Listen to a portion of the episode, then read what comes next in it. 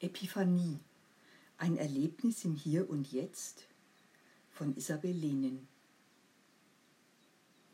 Dies soll keine religionsgeschichtliche Abhandlung über durch weltliche Machthaber oder kirchliche Würdenträger mehr oder weniger willkürlich festgelegte Kalenderdaten und Feiertage wie Epiphanias werden. Oder über Thomas von Aquin, der den Begriff Epiphanie altgriechisch für Erscheinung, weithin bekannt gemacht hat. Ohnehin findet man nicht allzu Erhellendes, wenn man den Begriff googelt.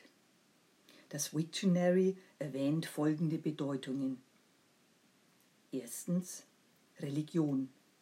Unvermutete Erscheinung oder Selbstoffenbarung einer Gottheit unter den Menschen. Zweitens allgemein. Plötzliche unerwartet auftretende Erkenntnis oder Offenbarung. Immerhin, so viel vorab. Zweifelsohne wäre es faszinierend, über die Feier der Geburt des Sonnengottes Aion im hellenistischen Ägypten nachzuforschen oder über Formen des vorchristlichen Epiphanias-Kultes oder bei der gnostischen Sekte der Basilidianer. Das mag an anderer Stelle durchaus Interessantes zutage fördern. Hier soll der Frage nachgegangen werden, ob und inwieweit Epiphanie etwas ist, das wir im eigenen täglichen Leben erfahren können. Epiphanie als ein Erlebnis aus erster Hand, ohne gelehrten oder ideologischen Überbau, ohne Drittinstanzen, als Vermittler oder Interpreten. Etwas, das jederzeit erlebbar ist, nicht nur zu bestimmten besonderen Sternenkonstellationen, wie die Jupiter-Neptun-Konjunktionen, die sich im Jahr 2022 ereignen sollen, oder unter dem geheimnisvollen Einfluss von Cygnus und Serpentarius, auf den die klassischen Rosenkreuzer in ihrem Manifest Confessio Fraternitatis verwiesen. Würden wir es überhaupt bemerken, wenn sich das Geheimnisvolle, das Überirdische in unserem Leben offenbaren wollte? Wie beeindruckend ist es, in einer altehrwürdigen Schrift wie die alchemische Hochzeit des Christian Rosenkreuz über dessen Erweckungserlebnis am Abend vor Ostern zu lesen erhob sich plötzlich ein solch entsetzlicher Wind, dass ich nicht anders dachte, als dass der Berg, in dem mein Häuschen eingegraben lag, durch die große Gewalt auseinanderbersten würde. Als Christian Rosenkreuz, der sich von einer fremden Präsenz berührt fühlt, sich einigermaßen von seinem Schrecken erholt hat, wird er einer herrlichen weiblichen Gestalt, in einem mit goldenen Sternen übersäten blauen Kleid und mit Flügeln ausgestattet gewahr, die ihm eine Briefbotschaft überbringt und verschwindet, ohne ein einziges Wort zu sagen.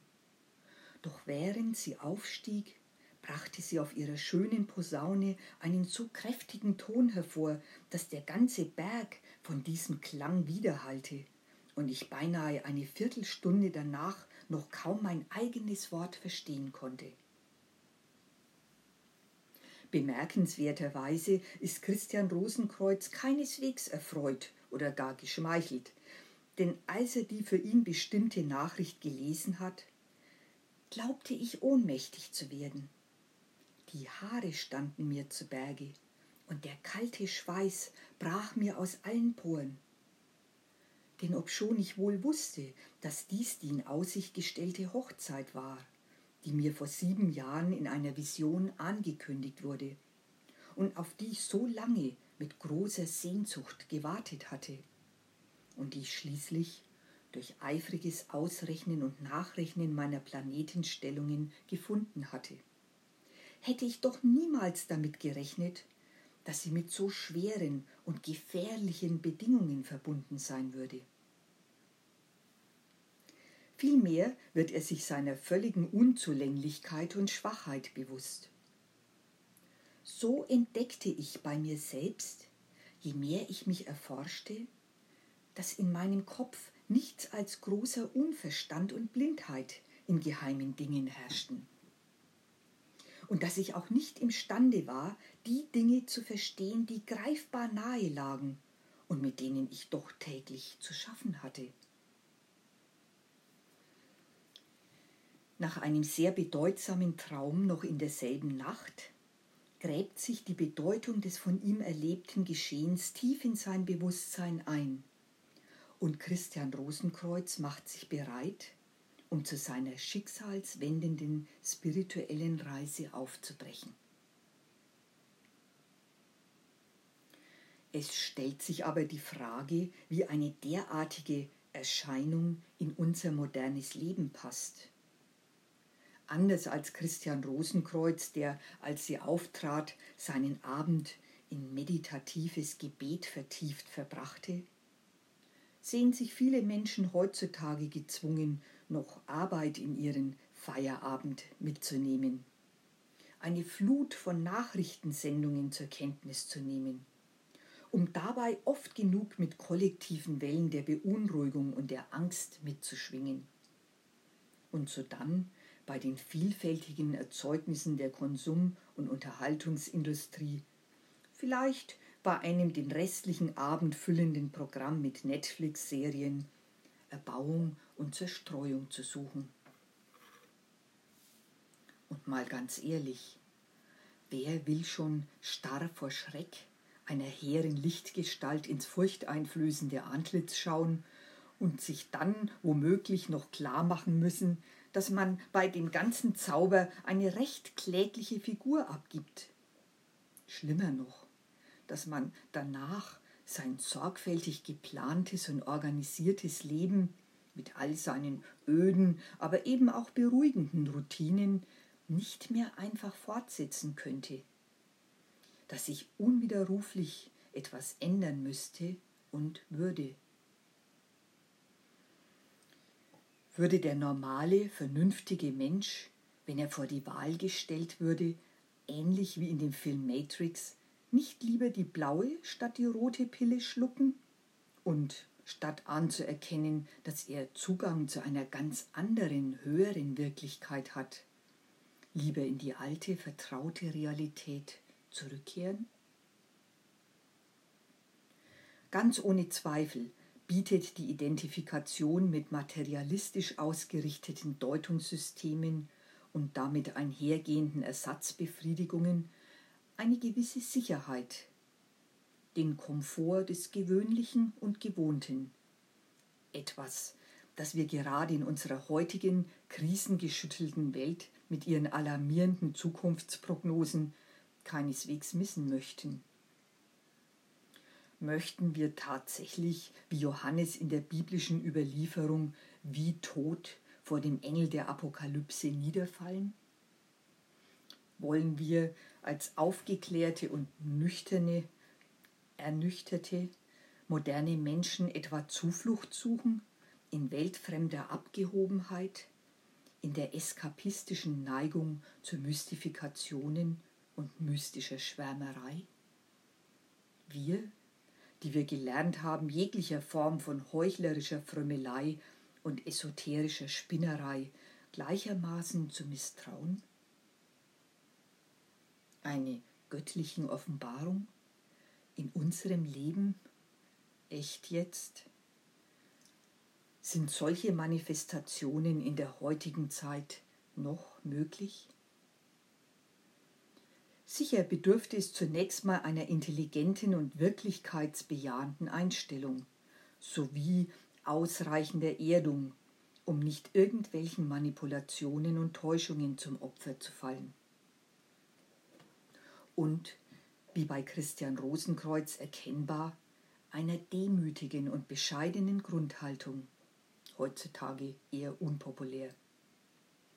Günstige Voraussetzungen wären darüber hinaus Wahrnehmungsfähigkeit und aufgeschlossene Offenheit für Schwingungen, die höher und feiner sind als diejenigen, die omnipräsent durch den Äther des weltweiten Netzes zirkulieren. Empfänglichkeit nicht nur für das Unsichtbare, sondern eben auch für das Übersinnliche. Last not least, mitten in Lärm, Aufregung und Getöse sich hineingleiten lassen in die Stille, lauschen, geschehen lassen. Was steht denn zu erwarten? Nichts, wirklich nichts.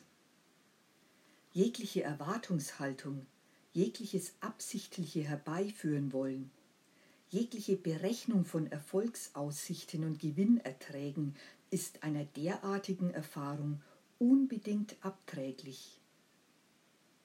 Gottes Geist weht, wann und wo er will. Flow stellt sich ein, wann und wo er will. Wir vertrauen darauf, dass etwas geschehen kann und geschehen wird, das wir nur im tiefsten inneren Wesen erahnen, aber weder sehen noch greifen können.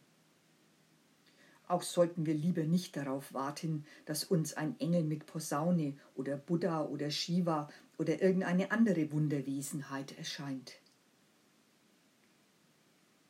Und doch ist das Wunderbare, dass wir Epiphanie immer und überall erleben können. Auch und gerade in der Begegnung mit anderen Menschen. Als ich vor vielen Jahren in den nordindischen Bergen unterwegs war, kamen mir oft Einheimische mit Lasten auf dem Rücken entgegen. Mit freundlichem Lächeln und vor der Brust aneinandergelegten Handflächen grüßten sie mich. Namaste. Ich grüße den Gott in dir. Eine Grußform, die im heute eher unüblich gewordenen süddeutschen Grüß Gott immerhin noch angedeutet ist. Wie selten machen wir uns bewusst, dass so manche Begegnung mit einem anderen Menschen das volle Potenzial für Epiphanie beinhaltet. Schließlich sind wir es gewohnt, uns als Einzelne zu betrachten. Wir definieren uns über das, das das Besondere an uns ausmacht, was uns aber auch von anderen unterscheidet und trennt. Wir sind Einsame, die oft genug unsere Mitmenschen als potenzielle Rivalen beäugen oder nach dem Nützlichkeitsprinzip beurteilen. Schaffen wir es, unsere Aufmerksamkeit einmal nicht ablenken zu lassen von der Frage, ob unser Gegenüber entsprechend der neuesten Designerkollektion gekleidet ist, ob er sie einer für uns interessanten Alterskategorie zugehört? Ob er oder sie männlich, weiblich, divers, imposant oder eher unscheinbar daherkommt, dann eröffnen sich uns völlig andere und neue Möglichkeiten der Wahrnehmung. Für einen Augenblick begegnest du einem Menschen in dessen Seelenwesen. Es offenbart sich dir der göttliche Funke, der jedem Menschen innewohnt. Blitzartig durchfährt dich die Erkenntnis. Tat Tvam Asi, das bist du selbst. Solche Erlebnisse können wir nicht willentlich herbeiführen. Sie sind auch nicht beliebig wiederholbar. Sie dauern wohl meist tatsächlich nur einen kurzen Moment und werden schnell wieder überlagert von unseren gewohnten Modi der Wahrnehmung und der Weltanschauung. Auch sind sie gänzlich unromantisch, so ganz und gar nicht wie eine schwärmerische Wunschvorstellung.